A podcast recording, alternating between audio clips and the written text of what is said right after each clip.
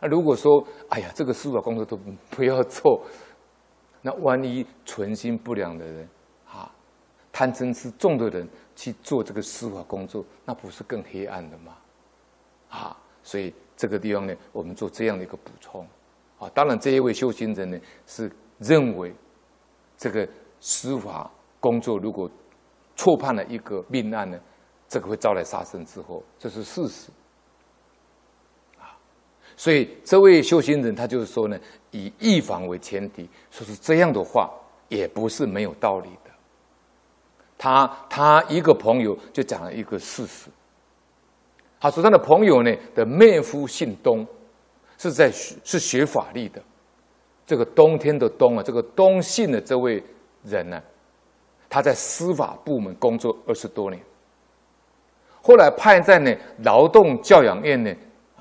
这有点像我们台湾的少年福利院呐、啊、感化院之类的这种单位，叫劳动教养院，做单位的所长就是领导，在那里工作呢。平常他其实也算是不错了。他这个地方写的资料说，工作是很实惠的，实惠就是说他可能这个单位的缺非常的好啦，哈。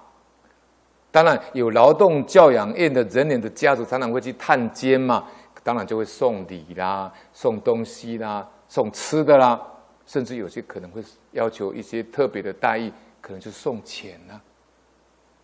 但是这个姓东的呢，他其实本身也不是很爱钱，他也不是很贪呐，但是个性呢，可以讲说，嗯，太随太随顺了，太随随随随和了。他也给大家都能过得去的，啊，大家都认为他是一个老好人，而且还会做一点事的，肯办事。但是他在职的时候发生劳动教养院斗殴事件，结果有人被打死了。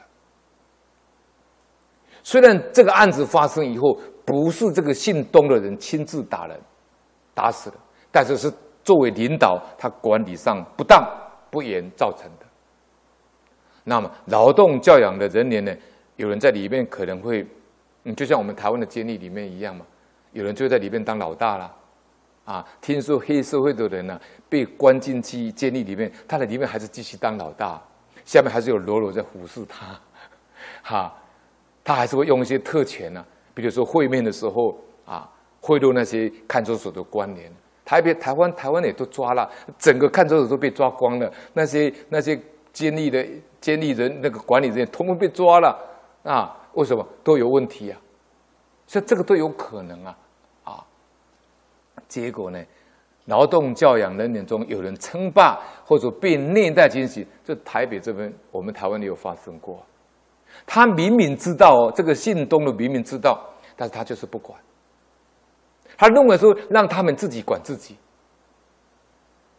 换句话说，那些犯人自己管自己，省得管理人员会心。啊，这个哈，我跟你讲，会造业的哈，会杀人、吸毒的啦，会判刑的，会窃盗啦，这些都有很重的业。啊，如果你常常到监狱里面去做弘法工作，你就会感受得出来。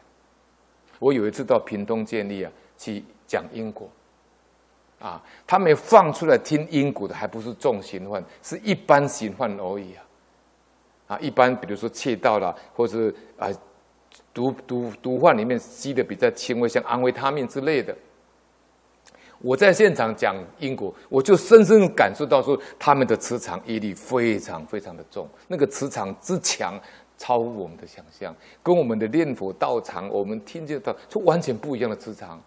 所以万法唯心造啊，是确实是如此啊，啊，所以呢，这个姓东的这位领导呢，他看到教员里面有人称霸虐待，他明明知道，但是他就是不管。他说呢，省得管理人员会心，而且呢，到处都是这样嘛，所以他也不去制止，反而变成放纵的情形，以致造成这个遗憾的事情，就是造成命案。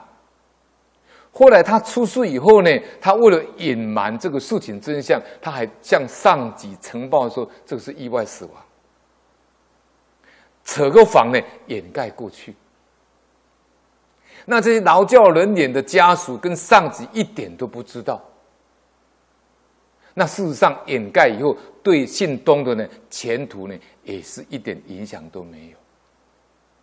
但是就在这个事情发生没多久，就是这个命案发生以后没多久，这个姓东的领导呢就生病了。生病呢，他是生什么病呢？他生胆结石。胆结石，他不能够去上班。后来生病以后，竟然一病病了七八年。他的胆结石位置很特殊，本地不能做手术。后来他到上海去做手术，连手术费、陪护费总共出资花了十几万人民币。虽然他单位有给他一部分，还有医保报销一部分，但是他自己要掏钱，最后回家要休养，当然不能上班，因为他离开工作岗位多年了。除了他的真正他的朋友以外，没有人去看他，而且工资也不能全部拿到，他的子女也没有工作，他家庭生活呢也陷入困难，进入困难，他自己感慨万千的说一句话，他说：“司法工作不好做，一不小心就造恶业，果报实在太大了。”他自己已经知道了，他已经知道他造了一个。造了一个恶业下去了，啊，以上呢是啊这个真实的案例呢，跟这个很像。我们很感谢呢，中国大陆这位编辑《泰山感应篇》新增的这位菩萨啊，他不他这不具名哈。